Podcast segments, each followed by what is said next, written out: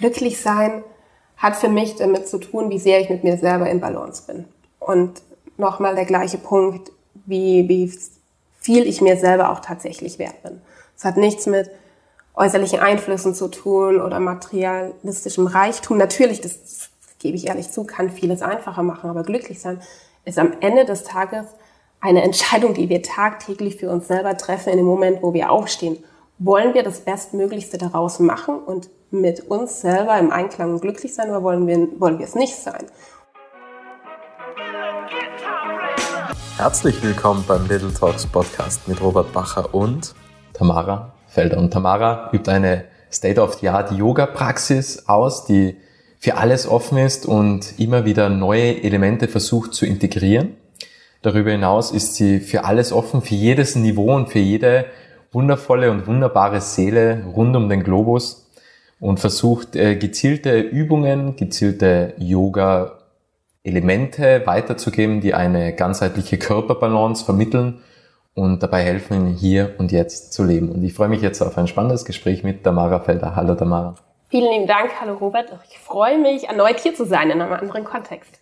Das stimmt. Folge 75 warst du ja schon einmal zu Gast. Da ging es ja um ein anderes Thema gemeinsam mit deinem Bruder. Heute geht es ja um Achtsamkeit, Meditation, Yoga, also alles wunderbare, wundervolle Themen. Mit welchen Gedanken bist du heute Morgen aufgewacht? Wie sieht dein mentales Frühstück aus? Mein mentales Frühstück, glaube ich, unterscheidet sich ein bisschen täglich. Also wäre jetzt wahrscheinlich nicht die Wahrheit, wenn ich sage, ah, ich wache auf und ähm, bin in einem super Mindset und bin bereit für den Tag. Es gibt natürlich Tage, wo der erste Griff definitiv neben meinem Bett ist, mein Handy aus dem Flugmodus rauszuholen und äh, mal schnell zu checken, okay, welche E-Mails sind da. Im Grunde genommen kann es aber auch so sein, dass ich mein Handy nehme, den Flugmodus rausmache und einfach nur Musik anmache. Oder es gibt auch definitiv die Tage, wo ich äh, bewusst aufstehe, mir Zeit nehme und wirklich gleich in meine Yoga-Praxis starte, beziehungsweise in eine Meditation. Das ist ein bisschen tagesabhängig. Es ist auch abhängig, okay, wo bin ich gerade? Ich bin tatsächlich sehr viel unterwegs und nicht nur in Tirol sozusagen zu Hause. Und von dem her variiert Aber das würde ich sagen, sind eigentlich so die, die ersten Griffe, die ich mache und auch tue. Und aber ganz egal, in welchem Punkt ich von den Stadien bin, schon versuche reflektiert und mit einem gewissen Abstand die Dinge zu betrachten. Im Yoga geht es ja auch darum, sich selbst zu fühlen. Gab es einmal eine Zeit in deinem Leben, wo du dich überhaupt nicht gefühlt hast? Definitiv, ja. Und äh, ich würde auch sagen, dass das, also nicht fühlen ist ein sehr weitläufiger Begriff. Oder wann fühlen wir uns nicht? Ähm, aber ich würde sagen, es gibt gewisse Arten von Schmerztoleranzgrenzen. Und bis zu welchem Punkt kommst du? Wann übersteigst du die? Und wann ist es nicht so? Lang vor, bevor ich Yoga angefangen habe, ich glaube 2017 war es tatsächlich. Ich weiß auch noch, es war Juli 2017. Ich war ein sehr getriebener Mensch, immer ein Ziel nach dem anderen und ich hatte gerade viel erreicht und von heute auf morgen sind einfach einige Sachen auf mich hereingeprasselt. Bin ich am nächsten Tag aufgewacht und habe so ungefähr gar nicht mehr gewusst, wer ich bin. Und ähm, habe ganz normal mit meinem Job weitergemacht, äh, hatte tatsächlich, genau, ja, ich habe äh, ein halbes Jahr davor auch gerade mein MBA-Studium erfolgreich abgeschlossen gehabt, aber war so, und wohin wollen wir jetzt eigentlich? Und äh, ich hatte eine längere Zeit tatsächlich keinen Urlaub mehr. Meine Eltern haben gesagt, nimm dir Urlaub und alles wird gut werden und du findest wieder zu dir. Und ich so, ach Gott, was soll ich denn? Jetzt muss ich in Urlaub fahren und es ist noch schlimmer, dann muss ich mich ja mit mir selber auseinandersetzen. Das Letzte, was ich will, ist gerade mich mit mir selber auseinanderzusetzen. Summa summarum, ein paar Monate später habe ich mich ähm, sehr weit im Norden von Indien befunden. Und tatsächlich in Rishikesh, der Yoga-Hauptstadt. Alle, die ein bisschen was mit Yoga zu tun haben, werden jetzt schon wissen, wohin es steuert. Ich hatte gar nichts mit Yoga zu tun. Bin da erstmal in ein Schweigekloster, später dann ins Ananda in den Himalayas, das ist ein bisschen über Rishikesh, zu einem Ayurveda-Retreat, zu dem ich überredet wurde. Meine Mutter ist nachgereist. Und ich glaube, das war so der erste Punkt in meinem Leben, wo ich einfach, ich würde sagen, mich schon noch gespürt habe, aber einfach nicht mehr klar gewusst habe, wohin ich steuere. Und da habe ich einfach gelernt, ein bisschen zu mir zurückzukommen. Das war dann die Verbindung mit Atem, das war die Verbindung mit Yoga, das war aber auch die Verbindung Abstand zu diesem 24 Stunden, sieben Tage die Woche für alle erreichbar zu sein. Ich glaube, das war effektiv der erste Moment, wo ich mein Handy bewusst zur Seite gelegt habe und einfach nicht mehr für die Welt erreichbar war. Für einen gewissen Zeitpunkt. Und das hat mir ganz gut getan, um einfach irgendwie zu sehen, was sind denn Werte, die ich selber noch vertritt? Wo möchte ich denn eigentlich hin? Wann muss ich mich mit mir selber auseinandersetzen? Und das war so ein Punkt. Der Punkt, sich selbst zu spüren, ist einige Jahre später nochmal gekommen. Das war dann, ich glaube, als ich 30 wurde und gemeint habe, hey, äh, Wetter ist so durchwachsen und ähm, ich wollte es eigentlich immer schon machen, ach, lass mich doch heute irgendwie 192 Meter in die Tiefe springen. Habe meine Sachen gepackt und bin auf die Europabrücke gefahren und einfach mal Bungee-Jumpen gegangen. Ob ich mich danach gespürt habe? Eher weniger, dazwischen auch. Nicht wirklich. Ich habe nur danach Anti-Yoga-Style mal drei Espresso getrunken, um irgendwie das Weiße aus dem Gesicht wieder zu bekommen. Kann es sein, dass du damals 2017 so eine Art Game Over erlebt hast? Dass du einfach zu viel erreicht hast und, und immer wieder neuen Zielen hinterhergehechelt bist? Ich bin mir da gar nicht sicher. Ähm, ich distanziere mich vor so Wortlauten wie sagen, okay, es war vielleicht eine Art Burnout oder ein Game Over, weil ich schon mit meinem Leben ganz normal weitergemacht habe. Ich glaube, es war einfach dieser, ja, vielleicht war es der Punkt, dass ich sehr viel erreicht hatte und jetzt nicht genau wusste, was ist denn mein nächstes Ziel oder wo möchte ich hin. Vielleicht ist es aber auch so ein Schiff, den wir teilweise durchleben und wo wir davor ein bisschen zu wenig auf uns geschaut haben oder zu viel bestimmten Sachen nachgehechelt sind oder auf Ziele hingearbeitet, wo wir auch gewusst haben, sie bringen uns eigentlich nicht diese Art von Glück oder Erfolg, nach dem wir suchen. Ich, ich glaube, am Ende war es wirklich, dass es sich mit mir überhaupt gar nicht im Einklang war und diese Definition von Glück mir auch nicht bewusst war und ich lernen musste, okay, Glück definiert sich nicht von dem, was ich erreicht habe oder wie, wie ich bin, sondern Glück ist das, wie nicht bewerte, aber wie viel bin ich mir selber tatsächlich wert? Und darin war ich nie gut, irgendwie den Wert zu erkennen. Und ich glaube, das war der Punkt, der mich dann einfach hat so ein bisschen straucheln lassen. Für was stehe ich? Ähm, was kann ich? Wer bin ich, wenn mein Titel, mein Job, meine Karriere weg ist? Ähm, was bleibt denn dann tatsächlich noch über? Das war, glaube ich, die Frage, mit der ich mich auseinandersetzen musste. Matthias Strolz sagt, er ist ein Gärtner des Lebens. Mhm. Das ist ähm, unter anderem in seiner oder auf seiner Vision Quest herausgekommen. Du hast ja auch eine Vision Quest gemacht, zweimal sogar. Ja. Ähm, was sind so deine Erfahrungen daraus und wer, wer bist du oder wie auch Richard David Brecht sagen würde, wenn ja, wie viele?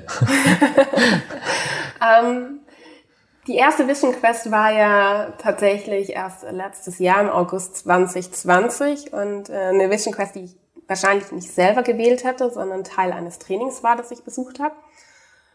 Und jetzt muss man schon wissen, ich ähm, bin schon das Mädchen, das äh, gern Conditioner benutzt und als erstes gerne in der Früh duschen geht und ähm, ja, jetzt nicht so diejenige ist, die einfach nur mit einem Schlafsack irgendwo hingeht und draußen in der freien Natur schläft. Und dann aber auch nichts Elektronisches dabei hat, keinen Schmuck trägt, gar nichts dabei hat.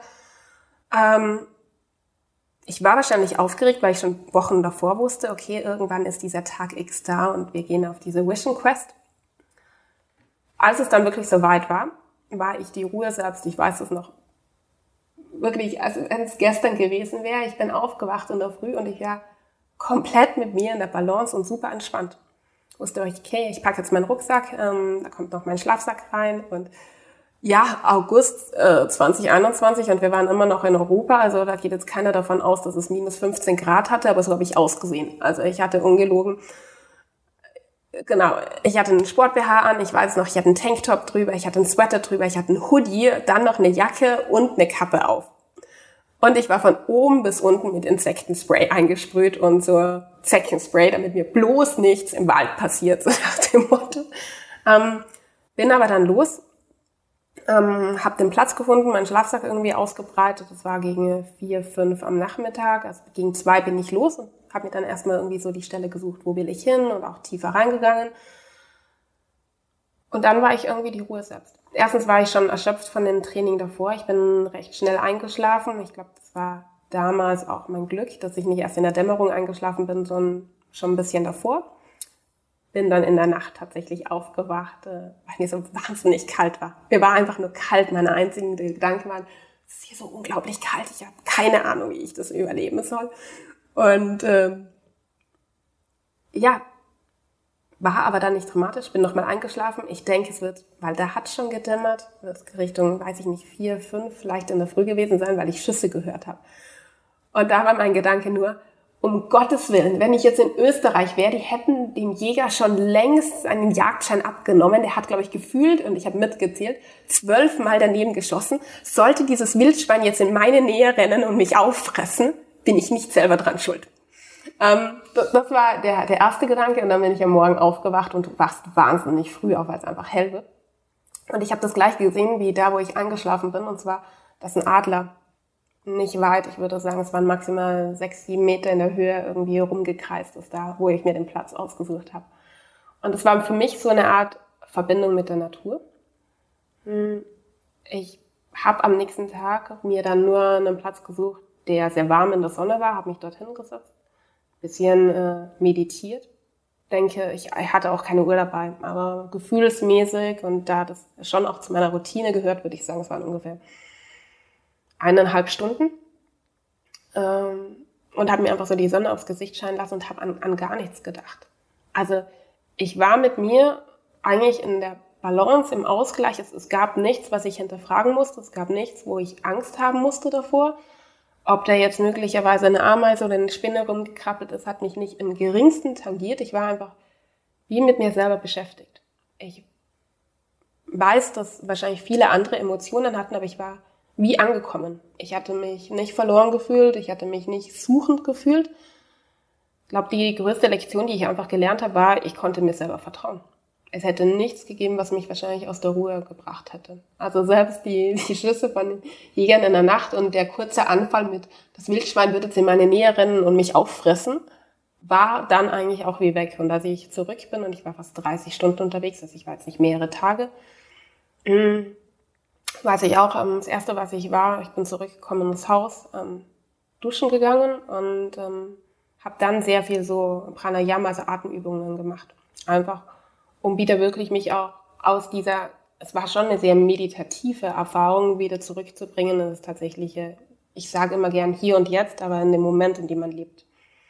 Mein zweiter Vision Quest fand unter ganz anderen Bedingungen statt. Ich war überhaupt nicht bei mir selber. Es ist einige Wochen da. Ich habe sehr viele in Frage gestellt aus unterschiedlichsten Gründen und habe mir aber dann gedacht, okay, bei, bei aller Achtsamkeit und aller Praxis, die ich habe, irgendwie funktioniert das gerade nicht und hatte das Gefühl und habe wirklich nur den Schlafsack gepackt und ähm, bin raus hier in Tirol, habe mir auch einen Platz gesucht. Das war schon später im Abend, war glaube ich sieben oder so und bin da einfach auch nur draußen geblieben.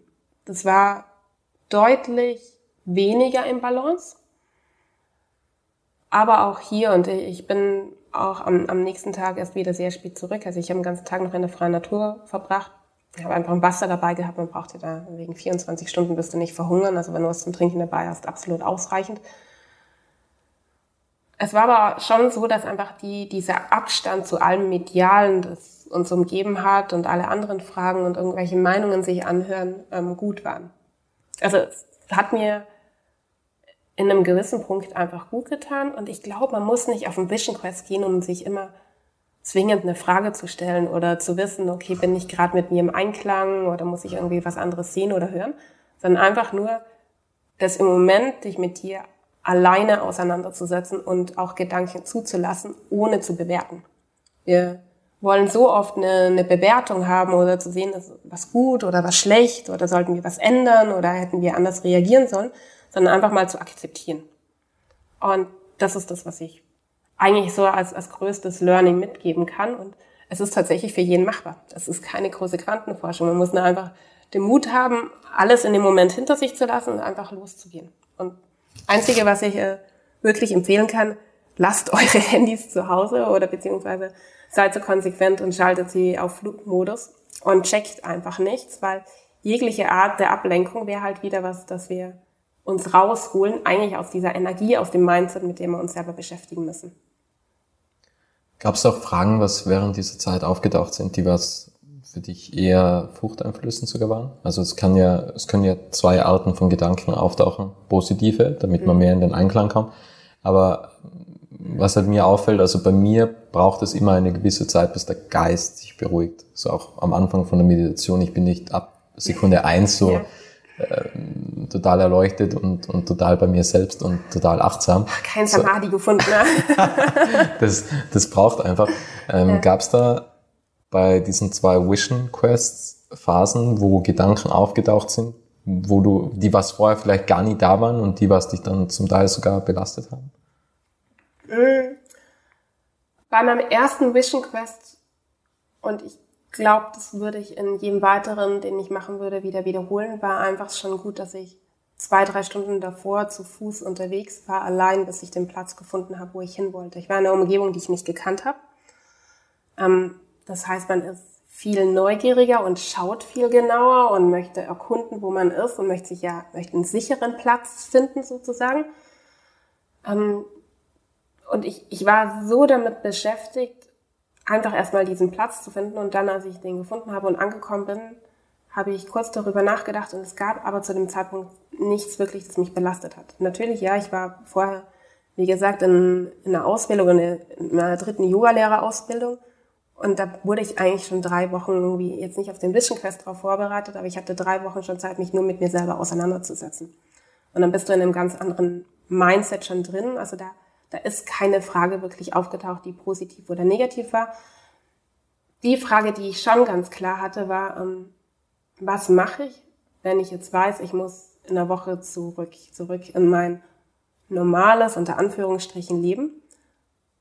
Und damit habe ich gehadert, weil ich äh, nicht wusste, ob ich als gleiche Person zurückkommen werde. Also drittes Teacher Training und das erste Mal, dass ich gewusst habe, ich habe mich charakterlich verändert das war, glaube ich, schon die, die große Frage und auch, inwiefern kann ich das integrieren? Inwiefern möchte ich es integrieren? Hm, was muss ich denn möglicherweise verändern? Das war, glaube ich, die Frage, die schon zu einem sehr großen Teil, weil das hat ja schon Auswirkungen auf dein weiteres Leben, auch beängstigend war. Ja, aber nicht so, dass ich das Gefühl hätte, ich möchte davonlaufen, sondern einfach nur, bin ich jetzt schon bereit, damit, mich damit auseinanderzusetzen? Zu einem gewissen Punkt ja, war ich. Zu einem anderen gewissen Punkt habe ich es auch noch ein bisschen verdrängt. Das gebe ich ehrlich zu. Mein zweiter Vision Quest, der einige Wochen her ist, ähm, wie gesagt, ich kannte die Umgebung. Es war hier in Tirol, wo ich auch aufgewachsen und geboren bin. Also war ganz klar, wo ich hingehen würde, ähm, kannte das auch gut genug und, und das Surrounding. Und da war ich so getrieben mit, eine Frage, wo ich unbedingt eine Antwort haben wollte, dass ich überhaupt nicht zur Ruhe gekommen bin. Darum hat sich auch alles konstant gedreht. Also diese waren ja ein bisschen mehr wie 24 Stunden dann, glaube ich, am Ende des Tages, wo ich nur, nur damit beschäftigt war. Und da habe ich es ähnlich gehabt wie du, als wenn ich nie ankommen würde in, in diesem meditativen Zustand. Aber ich wusste auch, das ist in Ordnung. Ich wusste, es ist einfach okay, in Ordnung, das mal zuzulassen und wirklich zuzulassen und alles zu fühlen, was ich in dem Moment fühle. Ich würde dir jetzt gerne die Frage stellen, ob du glücklich bist, aber gibt es, du kannst dir auch selbst die Frage stellen, gibt es eine bessere Frage, die ich dir stellen könnte in Bezug aufs Glücklichsein? Weil das hört man ja oft, bist du glücklich? Genau. Ähm, und jetzt kannst du auch ganz kurz in dich kehren, ob es eine bessere Frage oder ob du eine bessere Definition dafür hast für diese Frage. Ähm, oder vielleicht sogar ganz einen anderen Wortlaut, ähm, was, was, was deine Gedanken besser beschreiben würden. Oder deine Ansichten. Nein, nein, wir können gerne die Frage so benennen, wie sie ist, oder? Ähm, ist man glücklich oder bin ich glücklich? Ich würde jetzt nicht sagen, dass ich unglücklich bin, aber ich hätte dir auch mit 27, wo ich mich quasi mal kurz verloren gefühlt habe, nicht gesagt, dass ich unglücklich bin. Ich habe mich einfach nur mit anderen Themen auseinandergesetzt. Ähm, glücklich sein hat für mich damit zu tun, wie sehr ich mit mir selber in Balance bin. Und nochmal der gleiche Punkt, wie, wie viel ich mir selber auch tatsächlich wert bin.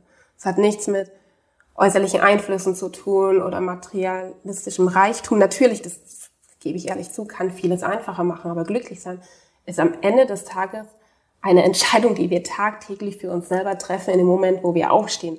Wollen wir das Bestmöglichste daraus machen und mit uns selber im Einklang glücklich sein oder wollen wir, wollen wir es nicht sein?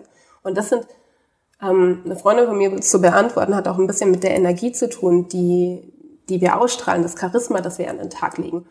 Ähm, wenn ich mich bewusst dafür entscheide, dann, dann kann ich es sein. Und ja, ja, im, im Großen und Ganzen bin ich glücklich. Ob es schwierige Tage gibt, Sehr, natürlich, selbstverständlich und wird es auch immer wieder geben. Bin ich 24 Stunden am Tag glücklich? Hundertprozentig nicht. Aber im Großen und Ganzen kann ich sagen, so wie die Dinge verlaufen und wie, wie ich sie auch selber kreiere, ja, bin ich glücklich. Und würdest du auch sagen, dass man das Glück in der eigenen Hand hat? Eigentlich schon, oder? Zu 100 Prozent. Es kann niemand, niemand anderer auf der großen alten Welt ist dafür verantwortlich, dass du glücklich bist.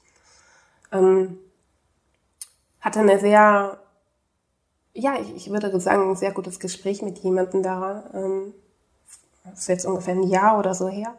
Und da ging es darum, irgendwie sich selber zu retten, aber schlussendlich auch um die Frage, okay, ist man glücklich oder ist man nicht glücklich? Niemand anderer kann dich aus einer Situation rausbringen. Also du musst dich schon immer wieder selber retten. Wir hatten diese Metapher, dass wir gesagt haben, okay, wir, wir irren in irgendeiner Wüste rum und äh, das Wasser geht aus und man fällt um und man weiß, okay, die nächste Oase muss über dieser Düne drüber sein. Und dann hast du zwei Möglichkeiten. Entweder du bleibst liegen und hoffst, dass jetzt irgendwer auf einem Kamel oder auf einem Pferd vorbei reitet, Hollywood-mäßig, und dir dann irgendwie eine Dattel runterreicht und die Wasserflasche und sagt, komm und ich nehme dich mit. Und dann werden wir da glücklich gemeinsam in der Oase sein. Oder du sagst selber, okay, ich packe jetzt meine sieben Sachen noch zusammen und gehe diese eine extra Meile, auch wenn es gerade schwierig ist, und mach das. Und ich glaube, das ist der Endeffekt. Wir können uns nur selber retten ist ein ganz, ganz hartes Wort, aber diesen, diesen Schritt selber nach vorne gehen, der uns dann auch glücklich macht. Es gibt das Sprichwort, wir sind unser eigenes Glück Schmied. Ja, im Ende des Tages sind wir es. Und wenn uns irgendwas an der Situation nicht gefällt, dann habe ich zwei Möglichkeiten. Entweder ich bleibe da drin und verharre, mache ich es aber auch nicht besser, oder ich verändere die Situation zu einem Punkt. Ob das dann zwingend damit äh, zu tun hat, dass wir glücklich sind oder dass wir einfach einen Lebensumstand verändert haben, ist was, es ist wieder eine andere Frage. Aber ja, wir sind komplett allein dafür verantwortlich, diesen Schritt zu gehen. Und du hast vorhin auch die Energie angesprochen. Gibt's, ähm, ich bin jetzt kein Yoga-Experte, zu mir hat sogar einmal die Yogalehrerin gesagt, sie hat noch nie erlebt, dass jemand nicht die Pose kann. So, und ich war quasi der Ausnahmefall, was nicht Nein, die Pose gekonnt hat. Das gibt's ähm, nicht. Also ich bin überhaupt kein Profi. Aber es gibt ja verschiedene ähm, Settings beziehungsweise mhm. Übungen oder, oder Praktiken. Mhm. Äh, und ich habe mich gefragt, wie, ähm, also gibt es eine Praktik, die dir besonders viel Energie gibt und warum vor allem? Also es gibt ja wahrscheinlich ein riesen Repertoire an verschiedenen Übungen und jede Übung löst wahrscheinlich bei dir und bei deinem Körper unterschiedlichste Dinge aus.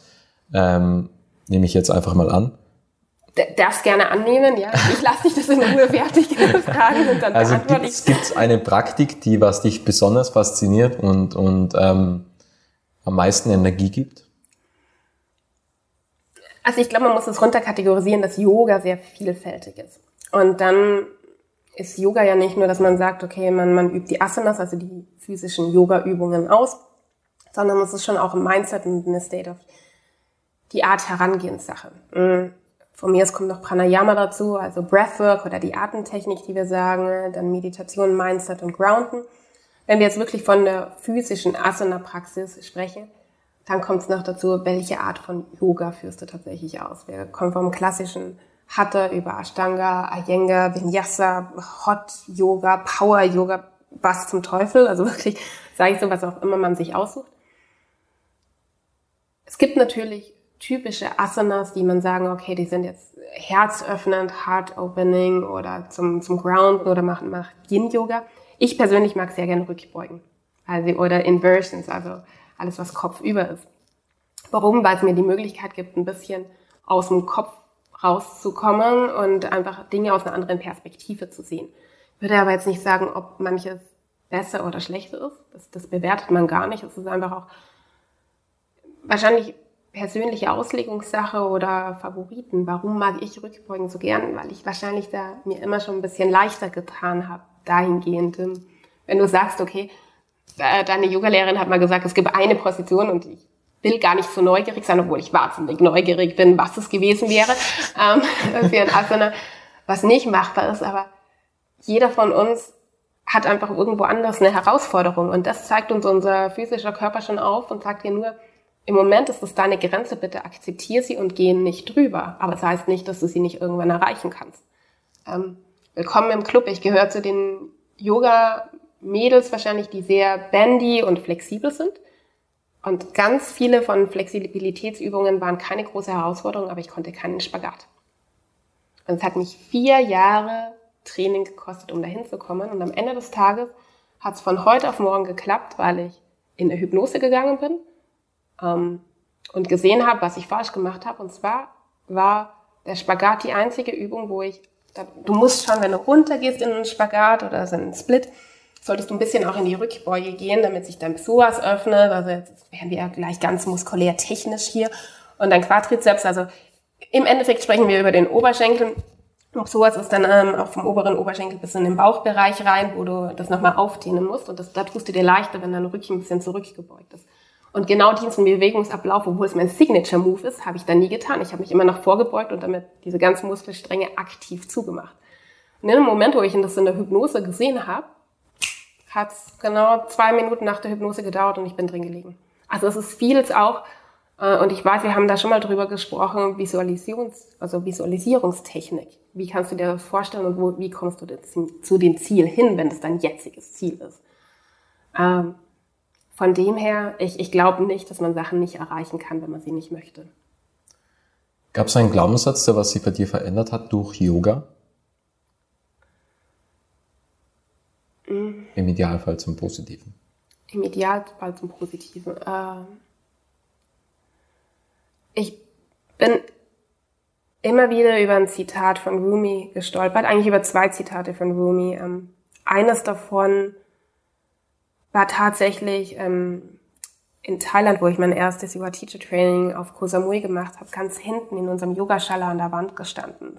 Ganz, ganz berühmtes Zitat von ihm. Das heißt, uh, you have to keep breaking your heart until it's open. Und ich weiß noch, bei jedem Hademupische was so ein herabschauender Hund, habe ich immer gegen diese Wand geschaut und dachte, oh fuck, die haben so recht. Ähm, ich glaube, das habe ich mir bis äh, dato bei behalten. Und das zweite war, ist, ähm, Balance is a state of holding on and letting go. Und das glaube ich bis heute. Also ich glaube, man muss äh, loslassen können, aber zum gleichen Punkt auch, also zulassen ist ja nicht hundertprozentig richtig, aber an, an Sachen festhalten und da eine Balance rausfinden. Ich denke, wir geben oft zu früh auf oder sehen was ähm, nicht in der Perspektive, wie wir es wirklich sehen sollten oder sind nicht bereit, es anders zu sehen. Ich glaube, das sind ähm, zwei Glaubenssätze, die ich mitgenommen habe und auch, dass ich offen genug bin, Sachen zu probieren, auch wenn sie nicht beim ersten Mal funktionieren, dann einfach weitergehen und schauen, beziehungsweise, ja, was auch immer Scheitern bedeuten mag. Und für mich ist es nicht negativ behaftet, sondern heißt einfach nur, ich habe was probiert und es hat beim ersten Mal nicht hundertprozentig funktioniert. Dann kann ich vielleicht die, die Richtung wechseln oder den Weg, wie ich da dran gegangen bin. Aber ich glaube, das sind ähm, schon zwei bis drei Glaubenssätze in dem Moment, äh, die ich für mich mitgenommen habe.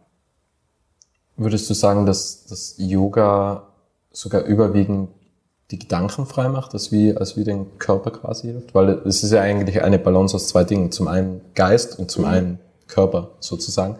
Was würdest du sagen, überwiegt ähm, schlussendlich beim Yoga? Das, das ist eine, eine sehr interessante Frage, weil ich gar nicht weiß, ob das aufs Yoga so zugeschnitten ist. Jetzt muss man vielleicht im Background wissen, warum ich äh, zu der Annahme komme. Ich bin in meinem gesamten Freundeskreis ungefähr der Einzige, der Yoga praktiziert hier. Ähm, natürlich habe ich dann Freunde aus dem Yoga, die ich in Teacher Trainings kennengelernt habe oder Festivals oder wo auch immer. Natürlich, die praktizieren Yoga, aber ich bin hier in Tirol sehr gegroundet in der Community, die gar, also in meinem Freundeskreis gar nichts mit Yoga auf, auf dem Hut hat. Und ich würde jetzt nicht sagen, dass das irgendwie unglücklichere Menschen sind oder irgendwas anderes machen. Ich glaube, man muss einfach den Ausgleich im Leben finden, der noch verschiedene andere Gedanken mit aufnehmen lässt, beziehungsweise überhaupt ja zulässt am Ende des Tages. Für mich ist halt dieses Zurückkehren auf die Matte, genauso kann ich es benennen, wirklich ähm, raus aus dem Kopf und ich bin dann so mit mir und ähm, ja mit meinem Körper auch tatsächlich beschäftigt in den Asanas. Und dann auf der anderen Seite, wenn ich meditiere oder wenn ich Atemübungen ausübe, ganz klar, okay, gehe ich raus aus dieser aus diesem chaotischen Gedankenwelt, in der wir ja teilweise sind, wo wir tausende von Eindrücke haben und nicht wissen, ob wir nach vor oder nach hinten galoppieren wollen. Und einfach äh, komme ich in so eine Art Beobachtungsstatus. Ganz oft ähm, komme ich da auch, auch rein und ähm, ist das eher so eine außerkörperliche Erfahrung? Also, dass, dass du sagst, okay, du beamst dich da irgendwie raus aus dem Körper und hast du quasi die Vogelperspektive auf dich und die Dinge? Kommt ganz drauf an, welche Meditationstechnik ich tatsächlich okay. wähle. Also da, da bin ich schon recht strikt. Aber ja, kann, kann vorkommen, ist auch nicht selten, dass ich äh, wirklich dann in so eine Art Beobachtungsstatus gehe. Das erreiche ich halt immer wieder mit, ich komme immer wieder zum gleichen Punkt zurück. Es ist der Atem am Ende des Tages. Ich habe das auch super lang belächelt. Äh, wenn ich aber jetzt jemandem Rat geben möchte, wie er wirklich, und da, da muss er null spirituell oder überhaupt gar nicht esoterisch angehaucht sein, und das bin ich auch nicht, bin nicht der, der esoterische Typ. Aber das ist was, was ich jedem mit auf den Weg geben möchte, wirklich. Ähm, bis vier Zählen einatmen, bis vier Zählen Atem anhalten, bis vier Zählen ausatmen. Wenn das drei bis fünfmal wiederholt, kommt man einfach schon ein bisschen mehr zu sich selber zur Ruhe. Und ja, für, für mich hat die Praxis viel verändert. Es hätte vielleicht auch, wie für andere Menschen, weiß ich nicht, Joggen, Bouldern, weiß ich, Cheerleadern, Fußball spielen, was auch immer, irgendwas anderes sein können, Wandern, was hier ganz äh, in Tirol super ähm, beliebt ist. Für mich war es halt einfach das auf die Matte kommen. Aber so meditative Erfahrungen wird man höchstwahrscheinlich jetzt zum Beispiel beim Fußballspielen oder so jetzt oder beim Wandern höchstwahrscheinlich nicht haben oder beim Tennisspielen.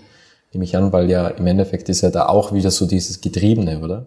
Also man ist ja immer, also es ist ja ganz schwer irgendwie Tennis zu spielen und nicht mhm. diesen Wettkampfgedanken zu haben und den hat man ja eigentlich beim Yoga nicht, oder? Also es geht ja niemand mit, mit offenem Visier in den Kampf gegen die Yogamatte, also, äh, Eher mit, mit offenem Visier gegen, oh Gott, was macht der links oder rechts auf meiner Yogamatte? Ähm, also, dafür mache ich jetzt Yoga zu lang, dass, dass ich mich mit dem noch auseinandersetze. Aber ich glaube, es wird mir jeder zustimmen, Entschuldigung, der ähm, tatsächlich äh, mal mit Yoga angefangen hat, obwohl es das Erste ist, was man sagt, man, wir vergleichen uns alle nicht links und rechts, was passiert. Wir sind nur wir und die Yogamatte. Mhm naja, man, man schaut schon ganz gern, was sein Gegenüber macht oder hey, kommt der jetzt tiefer da rein oder bessere Herzöffnung oder was auch immer oder die Rückbeuge ist viel grandioser und wie schafft man das? Äh, ich, ich maße mir jetzt nicht an, das zwingend mit anderen Sportarten zu vergleichen, weil ich äh, tatsächlich auch nicht jede dieser Welt ausgeübt habe.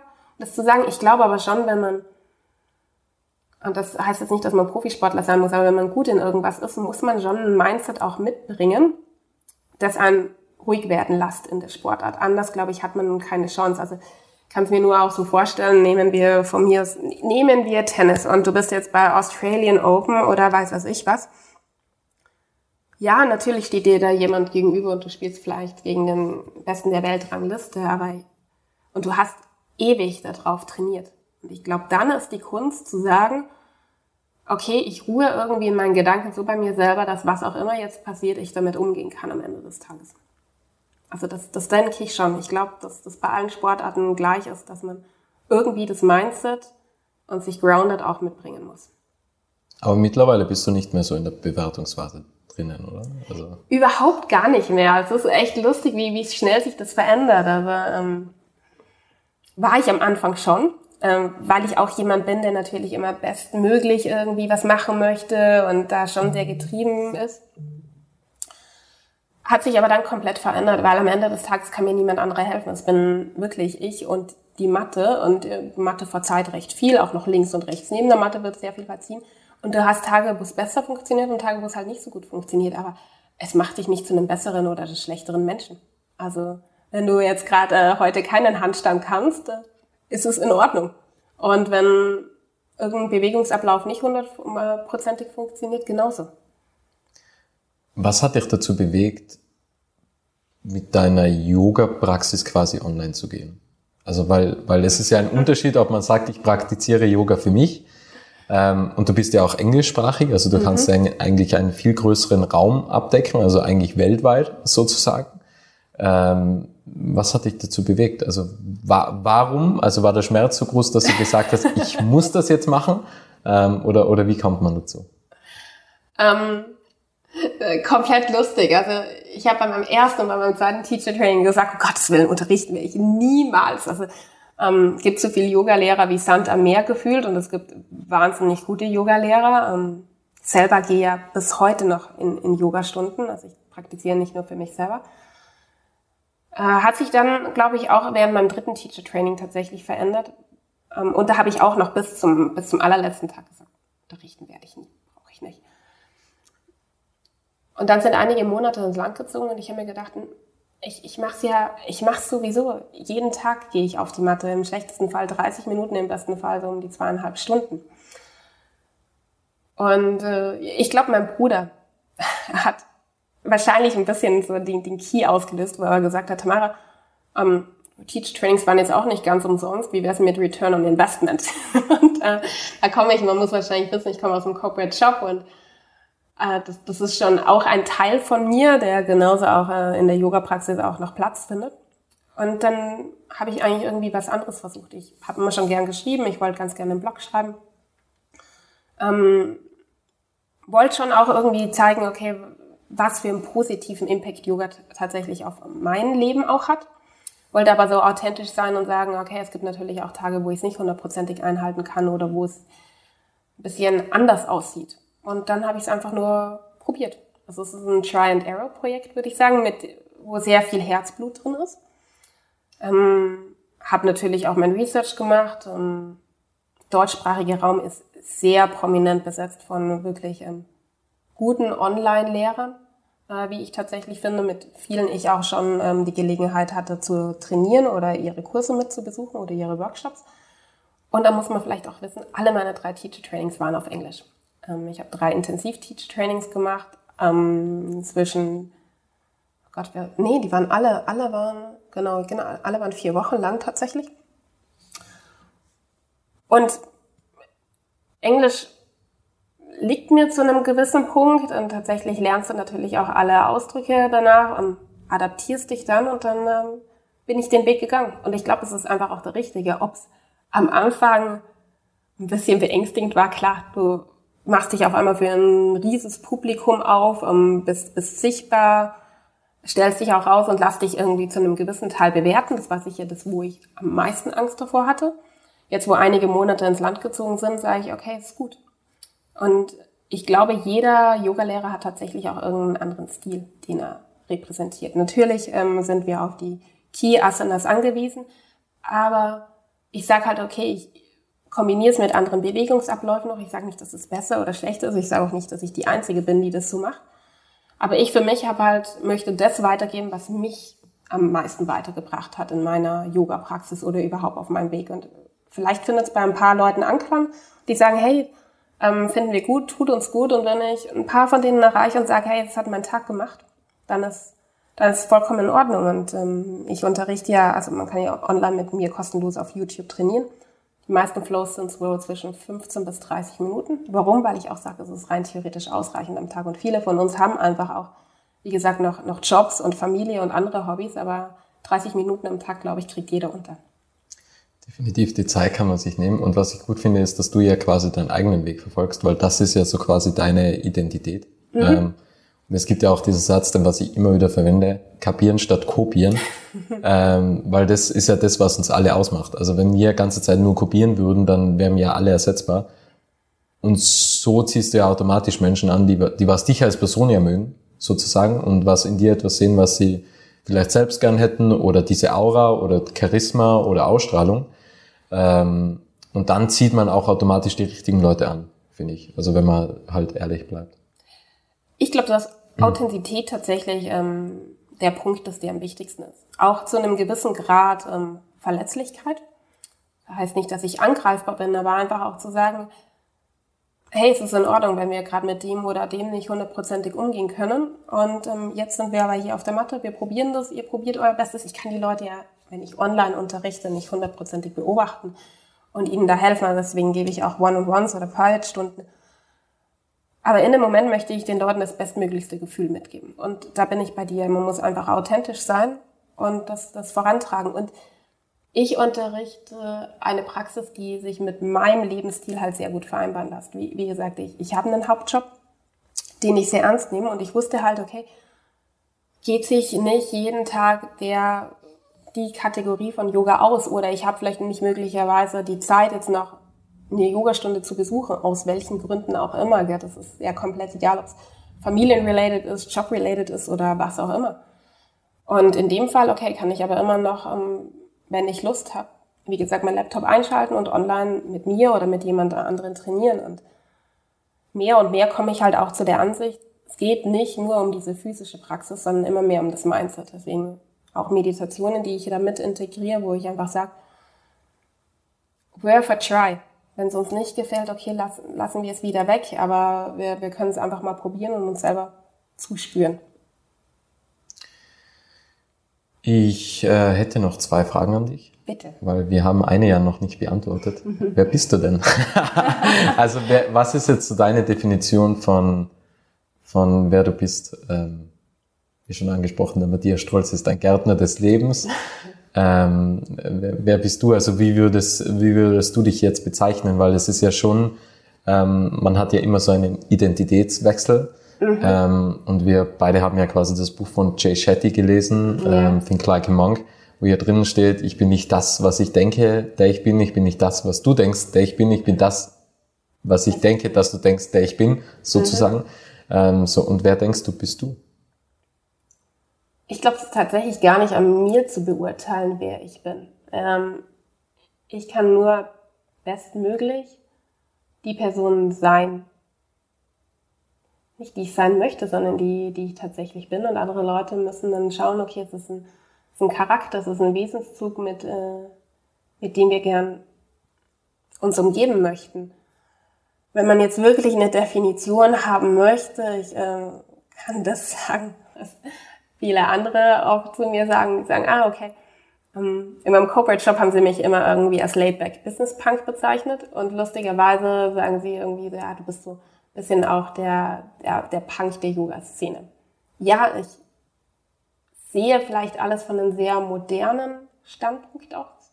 Nicht, dass das andere nicht tun, aber ich bin jetzt niemand, der sagt, okay, ähm, um effektiv Yoga zu praktizieren oder ernst genommen zu werden, musst du vegan oder vegetarisch leben oder darfst keinen Alkohol trinken oder solltest auf Zucker verzichten oder keinen Kaffee haben oder du, du musst Mantras chanten und was auch immer ähm, man dann noch sagen möchte, sondern ich sage am Ende des Tages geht es darum, die bestmöglichste Version von dir selber zu sein. Und wie du das erreichst, sei dir überlassen. Können dir manche Leute einfach noch ein bisschen auf dem Weg unterstützen und helfen, aber das ist es. Also von dem her,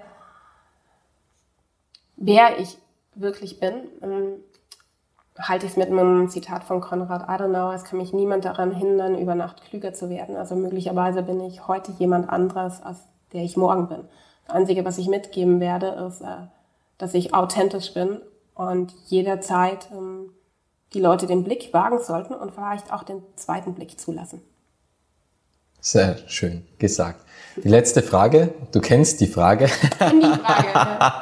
Du kennst die Frage natürlich. Ähm, dieselbe wie beim letzten Mal, die ist selber wie über zig andere Folgen. Mhm. Was möchtest du noch sagen, Tamara?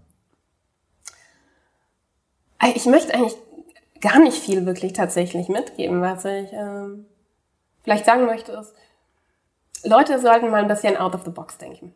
Ich habe das, äh, ich wiederhole mich, glaube ich, in dem, was ich in meinem ersten Podcast gesagt habe, aber einfach auch mal Neues probieren.